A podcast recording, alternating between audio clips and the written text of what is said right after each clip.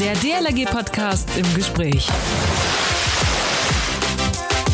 Die Deutsche Lebensrettungsgesellschaft DLRG ist nicht nur die weltgrößte Wasserrettungsorganisation, sie ist auch eine weltgroße Hilfsorganisation.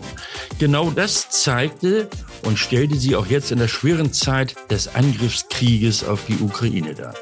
Die vielen örtlichen Gliederungen der DLRG helfen und halfen, wo sie nur können und konnten. Wie und wo genau das passiert, das erfahren wir im heutigen DLRG Podcast im Gespräch vom Leiter Verbandskommunikation der DLRG, Frank Wilmer.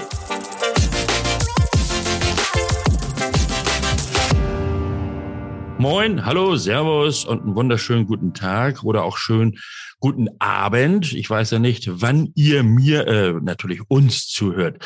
Das ist ja das Schöne am Podcast. Man kann ihn hören, wann man möchte. Eben auch immer wieder. Mein Name ist Achim Wiese. Ich moderiere diesen Podcast und äh, heute zu Gast Frank Wilmo. Weit mehr als 250.000 Flüchtlinge aus der Ukraine sind mittlerweile hier in Deutschland. Die DLRG hilft, wo sie nur kann. Darüber spreche ich genau jetzt mit Frank Wilmo, dem Leiter Verbandskommunikation der DLRG. Moin, Frank. Hallo, schönen äh, guten Tag aus Berlin. Frank, du bist ja auch Einsatzleiter im DLRG Landesverband Berlin und genau als solchen oder mit dem, mit in dieser Position möchte ich mit dir reden. Inwieweit hat sich die Situation in der Hauptstadt mittlerweile, hm, ich sag mal, vielleicht sogar entspannt? Ja, entspannt kann man nicht sagen. Es sind langsam Strukturen geschaffen worden, dass äh, Abläufe ähm, ja vernünftig laufen, denn die letzten 14 Tage war hier in Berlin die Chaosphase. Die hat sehr länger gedauert, als normalerweise dauert. Also die DLRG ist hier in Berlin seit dem 5.3. im Einsatz mit Betreuungskomponenten, aber auch ganz, ganz vielen anderen Helfer, die normalerweise nicht sich in der Betreuung mhm. umtreiben, die Wasserrettungsdienst machen oder Ausbildung. Ähm, wir haben also alles mobilisiert, was wir hinbekommen haben, weil einfach äh, rund um die Uhr hier geholfen werden muss. Gut, ins Detail gehen wir gleich noch. Du sagtest eben, seit 5. März seid ihr dabei. Wie kam es überhaupt dazu? War da irgendwie so ein Anruf, so unter dem Motto, nun helft mal bitte, oder wie muss ich mir das vorstellen? Ja, das läuft immer parallel. Also einmal haben wir einen offiziellen Auftrag des Senates bekommen, gewisse Dinge zu übernehmen, äh, wie zum Beispiel das Logistik, äh, den Logistikbereich im Tempelhofer, alten Tempelhofer Flughafen ja. oder auch zusammen mit anderen Hilfsorganisationen die Messe ähm, organisieren. Aber es ist auch gelaufen, dass wir halt eben den Hauptbahnhof mit, äh, mit Essen versorgt haben über einige Tage lang. Da wurden ohne, ohne, ohne Unterbrechung Stullen geschmiert, siebeneinhalbtausend Stück am Tag teilweise. Und die wurden dann halt zum Hauptbahnhof geliefert. Auch das wurde natürlich dann später abgesegnet, äh, offiziell. Aber das sind die Sachen, die ja also passieren. Mhm. Frank, ich stelle mir vor, dass es gar nicht so einfach war. Äh, auf solch einen Einsatz ist man ja als DLRG nicht unbedingt vorbereitet. Nein, überhaupt nicht. Äh, gut, wir haben natürlich Betreuungseinheit, eine Betreuungseinheit hier in Berlin, die natürlich sowas übt und auch schon ein paar Mal im Einsatz war. Ja. Aber äh, die Menge an Leuten, die wir da gebraucht haben, allein um die Stullen zu schmieren, waren teilweise 40 Leute von der DLRG äh, aktiv. Das waren natürlich alles äh, auch Leute, die nicht unbedingt jetzt äh, die Betreuungskomponente normalerweise ja, versorgen. Ja. Aber ähm, jeder wollte helfen. Es gab überhaupt keine Probleme, äh, die Person zusammenzubekommen, weil jeder hat gesehen, was da passiert. Jeder hat die Bilder gesehen und war zutiefst verstört, als er die Bilder gesehen hat und war einfach klar, da musste geholfen werden. Mhm. Also du hattest gesagt, Stullen schmieren, also Schnitt, also Brot schmieren. Äh, was habt ihr sonst noch so gemacht? Oder was ja. macht ihr auch noch? Also wir haben äh, unter anderem die Messe äh, betreut. Da ist ein äh, große Hallen aufgemacht worden als Notunterkünfte. Zuerst mhm. waren es zwei Hallen mit ungefähr 800 Betten. Jetzt sind es drei Hallen mit weit über 1000 Betten. Ähm, da wurde immer in 24-Stunden-Schichten gearbeitet. Also 24 Stunden hat die DLRG übernommen, danach 24 Stunden das Rote Kreuz und dann 24 Stunden die Johanniter. Und wir haben diese 24 Stunden noch einmal aufgeteilt in äh, acht Stunden Schichten, wo circa 20 Helfer der DLRG vor Ort waren und die haben sich um alles gekümmert. Also um mhm. die Kleinigkeiten, ähm, wenn eben äh, jemand vermisst wurde oder halt eben, wenn äh, Versorgung stattfinden muss, auch der Tiere. Es waren ganz, ganz viele ja. Tiere dabei. Es waren ja überwiegend ähm, Frauen und Kinder, die angekommen sind, ähm, die natürlich riesige Ängste hatten, Befürchtungen ja. hatten. Wir probierten dann mit Dolmetschern irgendwie fest äh, ihnen zu erklären, was passiert, wie es passiert. Leider sind wir auch äh, natürlich nicht informiert gewesen, weil keiner wusste, wie es weitergeht. Diese Notunterkünfte, die in den Messehallen untergebracht waren, äh, sind normalerweise dafür gedacht, dass die Leute maximal 24 Stunden bleiben ja. und dann in Busse gesetzt werden, äh, natürlich nach eigenem Wunsch, wo sie gerne hin möchten in Deutschland ähm, und dann halt ähm, dahin gebracht werden, um dann da vernünftig dann untergebracht zu werden. Mhm. Aber man muss sich das so vorstellen, wir kommen in die Ukraine und dann wird einem gesagt, da gibt's drei, vier Orte, die wir noch nie in unserem Leben vorher gehört haben. Ja, und ja. da soll man dann hinfahren. Das ist natürlich viele Leute ja überhaupt schwierig. Äh, die kennen vielleicht München, die kennen Berlin, die kennen Köln, äh, aber die kennen natürlich nicht irgendwie Erfurt oder irgendeinen anderen kleinen Ort, Mönchengladbach. Ja. Und da muss man erstmal erklären, wo sie hinkommen, was da sie erwartet und so weiter. Naja, die, die Stadt, die Stadt vom Namen her, Berlin kennen sie natürlich, ja. aber sie wissen natürlich auch gar nicht mit den örtlichen Gegebenheiten umzugehen, denke ich mir. Richtig. Und ähm, man merkte also, dass die Leute physisch und psychisch durch waren. Mhm. Sie waren tagelang auf der Flucht. Sie ähm, haben wenige Stunden Zeit gehabt, ihre Sachen zusammenzupacken. Also ich habe es immer wieder gesagt, auch zu meinen Helfern, ähm, stellt euch vor, ihr müsst in zwei Stunden eure Wohnung wahrscheinlich für immer verlassen äh, und seid dann tagelang unterwegs. Also in dem Augenblick, wo sie ein Bett hatten, hat man richtig gesehen, wie die Leute ja, erstmal ja. ja zusammengebrochen sind und erstmal, egal was um sie rum passiert ist, geschlafen haben. Erstmal durchatmen. Also, Richtig. Also es war nicht ganz einfach und äh, wie gesagt, wir haben es jetzt also. Wie, wie habt ihr denn da auch äh, Betreuung vorgenommen? Ich kann mir vorstellen, weil du das gerade eben so schön beschrieben hattest, die Ängste, die die Menschen ja auch haben und, und alles neu und ähm, sie denken an ihre Männer, die zurückgeblieben, zurückgeblieben sind äh, oder Söhne. Äh, habt ihr da irgendwie so eine Betreuung auch vorgenommen? Also einfach mal gut zureden? Ja, das ist ja das große Problem gewesen. Normalerweise ist die Sprache ja gerade bei der Betreuung was ganz was Wichtiges oder auch das Zuhören einfach nur. Mhm. Aber das konnten wir nicht. Ukrainisch ist eine Sprache, die uns natürlich absolut nicht geläufig ist. Ähm, Englisch sprechen sehr viele ähm, also von unseren Helfern. Aber ukrainisch, äh, da mussten wir uns Leute besorgen, ähm, die das halt eben dran äh, über, übersetzen konnten. Ähm, das ist ein Hauptproblem gewesen. Es ging ganz viel über Übersetzungsprogramme. Also die ja. Smartphones waren da eine große Hilfe. Die haben ihre Frage eingetippt und wir haben ihnen die Antwort eingetippt. Ähm, aber natürlich haben wir auch glücklicherweise einige Leute gefunden, die Ukrainisch sprechen, also außerhalb der DLRG, die einfach freiwillig dahin gekommen sind. Ja ähm, um einfach äh, zu helfen und dann zu übersetzen. Die waren auch tagelang da. Also genannt sei ein ägyptischer Tauchlehrer, der in Ägypten eine Tauchschule betreibt, wo sehr viele Ukrainer und Russen sind. Ähm, der ist gekommen und hat sich sofort für 24 Stunden zur Verfügung gestellt und ist auch noch mehrere Male gekommen. Und der hat dann halt eben so viel übersetzt, wie er konnte. Ja, äh, ich möchte noch mal auf das Stullenschmieren zurückkommen. Äh, Stichwort Feldküche. Äh, dafür seid ihr Berliner ja bekannt. Äh, das ist ja, das ist ja eine echt feste Crew, oder? Ja, ja, da haben wir also sehr viele Leute, die zur Verfügung stehen, die auch gut kochen können. Das haben wir ja schon oft bewiesen. Aber diesmal ging es wirklich um das profane Stullenschmieren. Also ja. zwei Scheiben Brot, äh, Salat drauf, Käse drauf, Wurst drauf, Klappe zu. Ja. Ähm, da braucht man natürlich keine große Fachausbildung.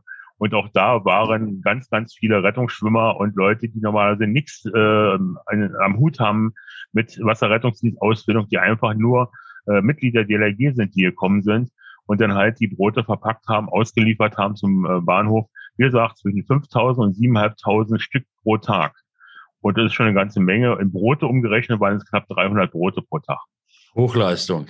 Sag mal, äh, Frank, wie schwierig war es? Du sagtest, äh, da, also die, die Kameradinnen und Kameraden da in Berlin haben sich alle freiwillig gemeldet, aber weil man ja so viele auch braucht und äh, die ja auch nach einem Dienstplan ja auch einteilen muss, äh, gab es da irgendwelche Probleme, diese Einsatzkräfte auch tatsächlich so, also äh, von der Anzahl her zu bekommen?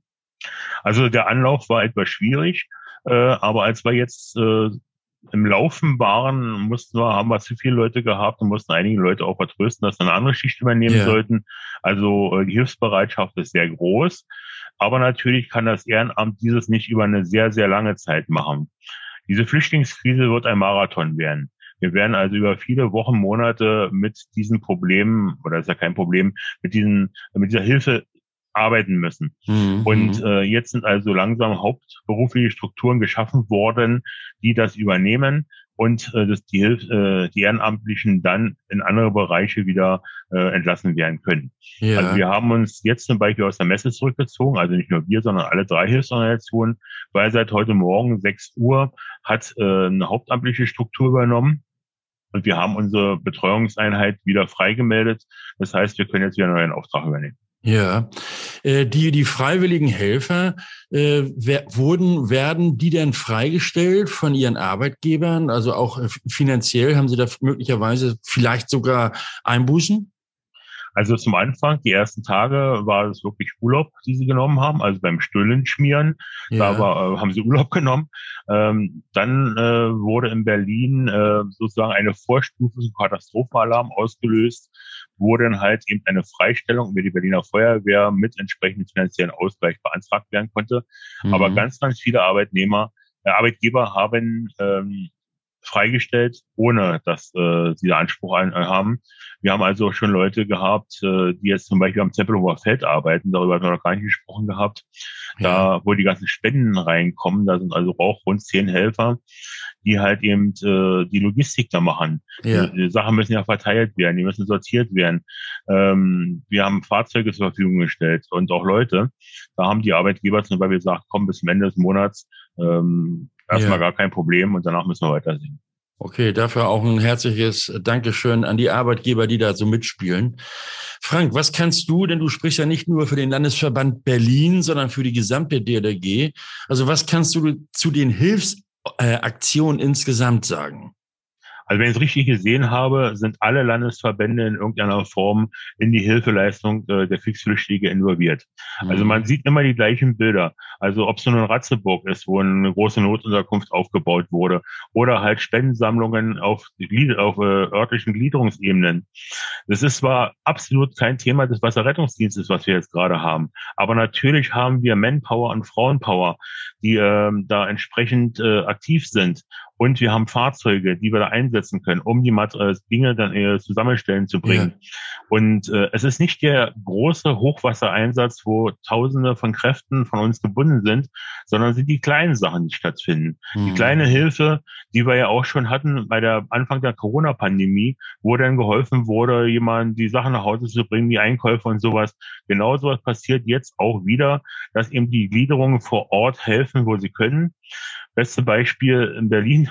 Ein Helfer hat mittlerweile eine ukrainische Familie einquartiert, weil die mit ihren Hund nicht untergekommen sind. Er ja. selbst ein großer Hundelieberhaber ist ja. mit seiner Frau. Und der hat sofort ein Zimmer zur Verfügung gestellt. Da wohnen jetzt vier Ukrainer mit Hund.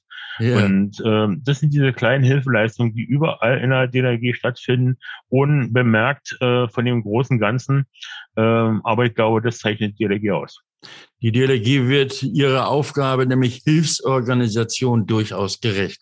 Ich weiß ja, also meine Kameradinnen und Kameraden aus Hamburg waren ja auch am Einsatz, haben zum Beispiel ukrainische krebskranke Kinder aus Polen in die Uniklinik Hamburg-Eppendorf gefahren und dort in Sicherheit gebracht. Also solche Aktionen finden überall statt.